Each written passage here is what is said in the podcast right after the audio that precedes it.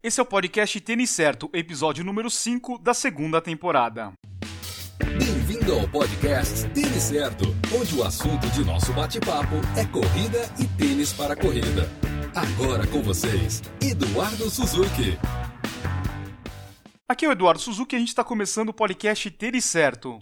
Na semana passada aconteceu um fato bem engraçado. Eu tava conversando com a Carol do Correr pelo Mundo. Eu tava falando sobre o podcast, o que, que ela tava achando. Talvez você tenha percebido que no episódio passado eu mudei algum, algumas coisinhas no formato, coloquei algumas músicas, né, para deixar o episódio um pouquinho mais dinâmico, ter a, as trocas de quadro para quadro. E daí nessa conversa que eu tava tendo com ela, ela falou que quando ela era criança, ela gostava de ficar brincando de rádio. Ela ficava gravando os áudios naquelas fitinhas tape, sabe? Fita cassete, né? E como se fosse uma rádio, a rádio da Carol. E eu imagino que a Carol deve estar tá toda envergonhada escutando aqui eu falando do segredinho dela. Mas a parte engraçada é que a gente estava falando ali no WhatsApp, e eu também acabei confessando que eu também brincava de rádio, só que a minha rádio era um pouquinho diferente, era uma rádio de músicas. Isso daí era mais ou menos o que? Em 96, 97, né? E eu eu lembro que na época meu pai comprou um gravador de, de CD. Acho que muito pouca gente tinha gravador de CD naquela época. A internet era muito ruim, era difícil de baixar a música. Eu levava horas baixando uma música. Porque era aquela conexão de escala e demorava pra caramba pra baixar cada música. E daí eu fazia a minha rádio. E o programa que eu fazia era parecido com as sete melhores músicas da Jovem Pan. Então o meu programa era as top 10 músicas do Eduardo, né? E eu levava essa brincadeira tão a sério que eu chegava a gravar os CDs e vender no recreio, no intervalo das aulas. Eu chegava, gravava as músicas e vendia lá pros colegas. E você não vai acreditar que eu vendia muito CD. Eu chegava lá no intervalo, eu via que o pessoal ficava vendendo sanduíche, bolo, eu vendia CD. Então eu já começava a piratear lá o CD. Antes dos caras piratearem lá os CDs do Catinguelê, do Exaltação, eu já pirateava meus CDzinhos de música. Então essa é mais ou menos a nossa história aí de radialista mirim, né? Nossas brincadeiras quando criança. Eu não sei se o Felipe também fazia isso. Eu não cheguei a conversar com o Felipe sobre esse assunto, né? Mas eu acho que é uma coisa assim de criança que é muito influenciada pelos pais. Eu lembro que o meu pai ficava sempre escutando um radinho, ele sempre estava lá com o radinho na mão, então eu acho que de observar isso daí a criança vai pegando muito dessa influência, né? E por ironia do destino, hoje nós somos podcasters, nós temos um programa. Eu acho que é a nossa forma hoje de realizar esse nosso sonho de trabalhar numa rádio, comunicando com as pessoas, trazendo informação, trazendo um pouquinho de conhecimento, um pouquinho das coisas que a gente sabe, né? E isso daí tem sido muito legal. Depois desse momento nostalgia com curiosidade, chega de enrolação porque o podcast só está começando.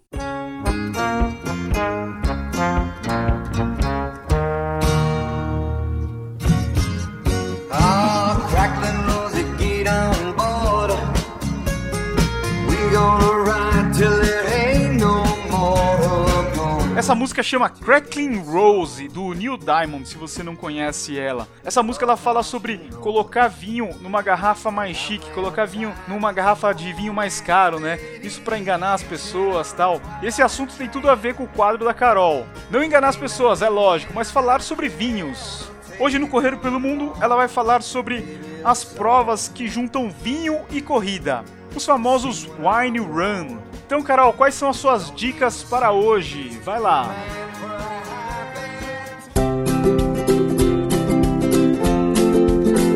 Correr pelo Mundo, com Carolina Otero. Ouvintes do Tênis Certo, como estão as corridas pelo Brasil e pelo mundo? Aqui é Carolina Otero e eu tô de volta aqui no podcast com mais uma edição do quadro Correr pelo Mundo, que eu espero que vocês estejam curtindo bastante. Eu tenho certeza que todo mundo vai adorar o tema do quadro de hoje. A gente vai falar de corridas e vinhos. Pelo que a gente tem acompanhado nesses sete anos de Correr pelo Mundo, cada vez mais as provas buscam ser mais que provas. O que eu quero dizer é que as corridas elas estão buscando trazer, além do esporte, uma experiência para o corredor, agregando valor ao evento e, claro, fazendo daquela uma das provas sonho de consumo da galera. E trazer o mundo dos vinhos para a corrida foi uma sacada maravilhosa, porque são provas em locais especiais, que passam por vinícolas e permitem que o corredor passe um final de semana muito legal. É bem diferente das provas normais, quando o corredor pega o carro, vai para a largada, corre e volta para casa. Nessas experiências, em especial as provas relacionadas ao vinho, normalmente o pessoal passa um final de semana com amigos e família, visita vinícolas, tem um jantar de massas especial e faz outros passeios também bem bacanas. Aqui no Brasil, a maior prova do tipo é a meia maratona Wine Run, que começou no Vale dos Vinhedos, aqui no Rio Grande do Sul, e depois ganhou edição no Vale do Rio São Francisco. Na Serra Gaúcha, a prova ainda está com inscrições abertas para a edição desse ano, que vai acontecer no dia 20 de maio. A gente cobriu as primeiras edições da prova e realmente é um evento demais, desde o jantar de massas até o pós-prova, que é feito em uma arena junto à chegada que é um espetáculo. Tem muito vinho, champanhe, massas, frutas e o que vocês imaginarem. Já a edição do Vale do Rio São Francisco acontece no dia 3 de setembro em Pernambuco e oferece também uma estrutura bem semelhante com a edição gaúcha da prova. E a Disney também tem a sua prova de vinhos. Entre os dias 2 e 5 de novembro acontece a Disney Wine and Dine Half Marathon Weekend, durante o Food and Wine Festival. O percurso da meia passa pelo Epcot e depois do evento os corredores podem entrar também nesse festival e eles vão poder aproveitar mais de 30 bancas da feira de gastronomia, acesso às atrações do Epcot, além de poder também encontrar os personagens da Disney, que é ponto já tradicional das provas por lá.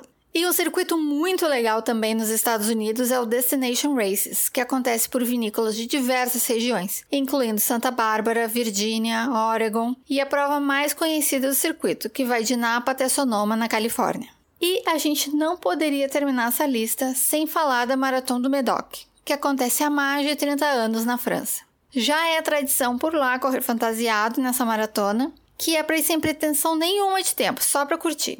Nesse evento, o corredor vai encontrar vinho no percurso e os organizadores da prova também eles oferecem diversos eventos paralelos à corrida, como festas e degustações. Nesse ano, em 2017, a prova vai acontecer em 9 de setembro. E era isso por hoje, pessoal. Obrigada mais uma vez pela companhia de vocês e a gente volta na próxima semana com mais dicas para você correr pelo mundo. Não deixe de visitar o nosso site www.correrpelomundo.com.br e nossas redes sociais. Basta procurar por Correr pelo Mundo, tudo junto. Um abração e até a próxima semana. Carol, muito obrigado pelas dicas. Eu acho que todo corredor e corredora que gosta de uma tacinha vai adorar essas provas. Eu acho que essa combinação de vinho e corrida, essas wine runs, são bem interessantes, né? Um, é, um, é um tema diferente que junta duas coisas que as pessoas gostam, né? Então, se a pessoa é muito fã de um vinho e também é apaixonado pela corrida, por que não fazer uma prova juntando esses dois assuntos, né? Antigamente, não há muito tempo, existia essa barreira entre bebida alcoólica e esporte, né? E eu vejo que hoje isso daí tem diminuído bastante. Para quem corre lá fora, ou até mesmo aqui no Brasil, já tem percebido que algumas provas, as organizadoras elas estão até fornecendo uma cervejinha no final, né? Aquelas, aquela cervejinha ultra. Eu vejo lá fora algumas provas são até patrocinadas por cervejarias, então eu acho que vai acabando essa história aí de juntar a bebida com a corrida. Eu não vejo problema nenhum, são duas coisas que as pessoas gostam bastante e é um atrativo a mais para as provas. Hoje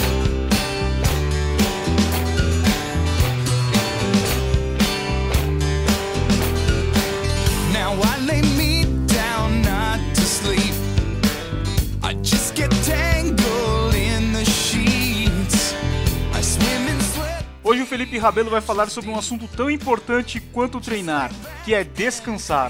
Essa música que você ouve de fundo é da banda canadense Bare Naked Ladies e ela chama Who Needs Sleep. Então tem tudo a ver com o nosso tema de hoje. O Felipe tem ótimas dicas para você dormir melhor, então escuta as dicas dele aí no quadro de preparação física. Preparação física e treinamento esportivo com Felipe Rabelo.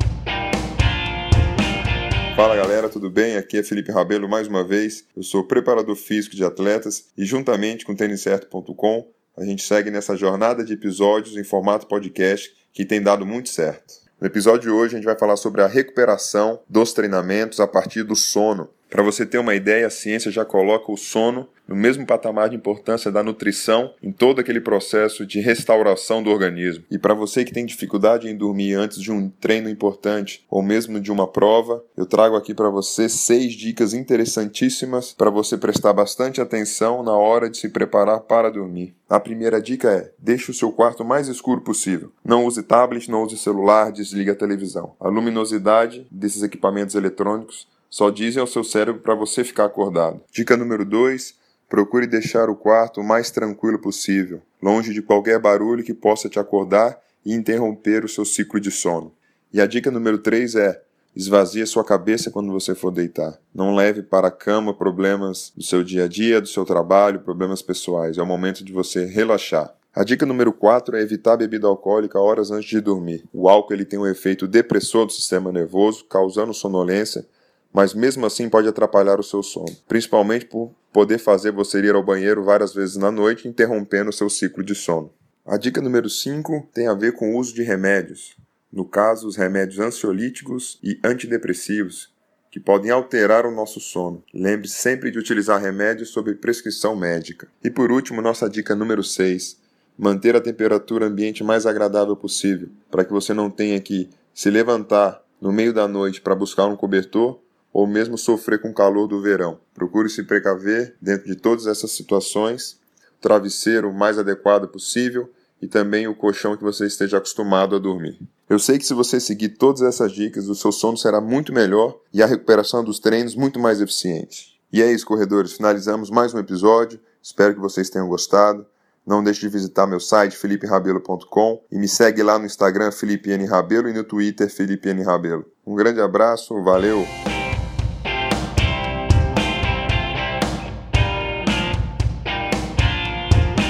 Cara, eu tenho sérios problemas com descanso.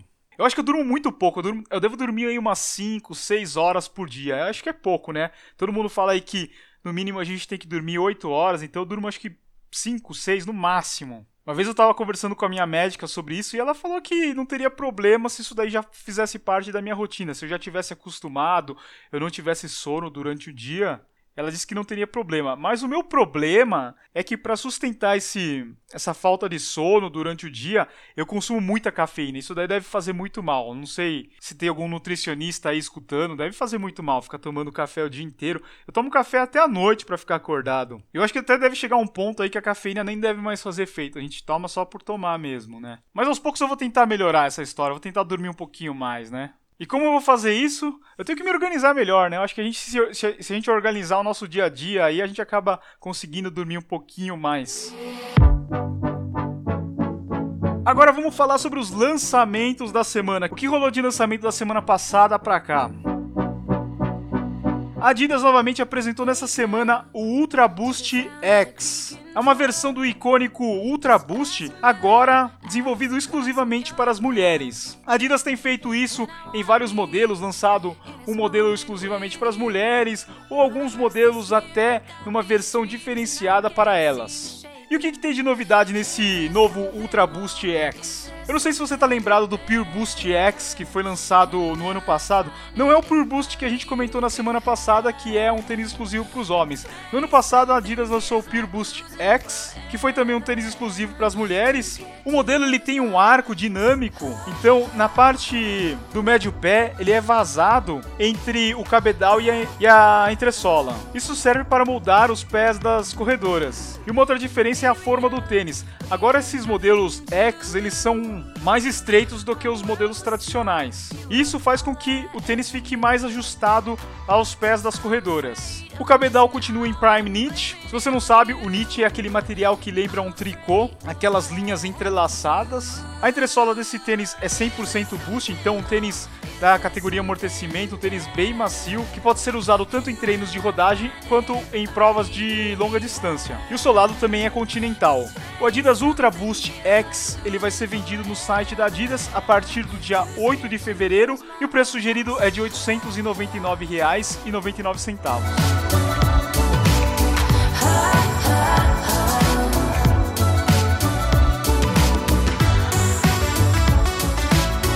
Então é isso, pessoal. Nós vamos ficando por aqui. Eu espero que você tenha gostado de mais um episódio. Se você tem alguma dúvida ou sugestão, pode deixar tanto no site quanto nas redes sociais. Vai ser bem legal ouvir o seu comentário. E se você tem um tempinho e gosta dos episódios, seria muito legal se você pudesse dar uma forcinha pra gente fazendo um review lá no iTunes. É bem rapidinho, isso daí vai ajudar pra caramba a gente a ranquear melhor lá no iTunes, aparecer entre os podcasts mais baixados e melhores avaliados. Se você é novo por aqui, está escutando o podcast Tênis Certo pela primeira vez, dá uma conferida nos outros episódios. Acesse aí têniscerto.com/podcast. Você vai ter toda a temporada número 1 para escutar. São 47 entrevistas e depois você tem os quatro episódios dessa temporada também para você escutar. O Tênis Certo também está presente em todas as mídias. Você pode acessar o Instagram. Lá você vai encontrar vários lançamentos. Tá cheio de spoiler lá. As marcas ficam bravas pra caramba comigo que eu posto os tênis antes deles serem divulgados. Então Segue o Tênis Certo lá no Instagram. Você pode seguir o Facebook e o Twitter. Além disso, a gente tem o canal no YouTube. A gente está quase chegando a 7 mil inscritos, é um número bem legal. Logo, logo a gente vai alcançar aí a marca histórica dos 10 mil inscritos. Então vai lá, se inscreve no canal. Tem vídeo novo lá quase todos os dias. E é isso, uma última informação também que eu quero passar para você. Recentemente a gente começou um novo projeto que é o Shop do Tênis Certo. É só você acessar têniscerto.com/shop. Lá é um comparativo de preço, você vai encontrar as melhores lojas, tem Netshoes, Canui, Dafit, Centauro, Fast Runner. Então lá tem um comparativo de preço, sempre vai estar o preço menor ali para você comprar o seu próximo tênis e comprando através dos links você vai estar ajudando o tênis certo. É isso, muito obrigado aí pela sua companhia. Semana que vem tem mais. Uma ótima semana para você. Valeu, abraço a todos.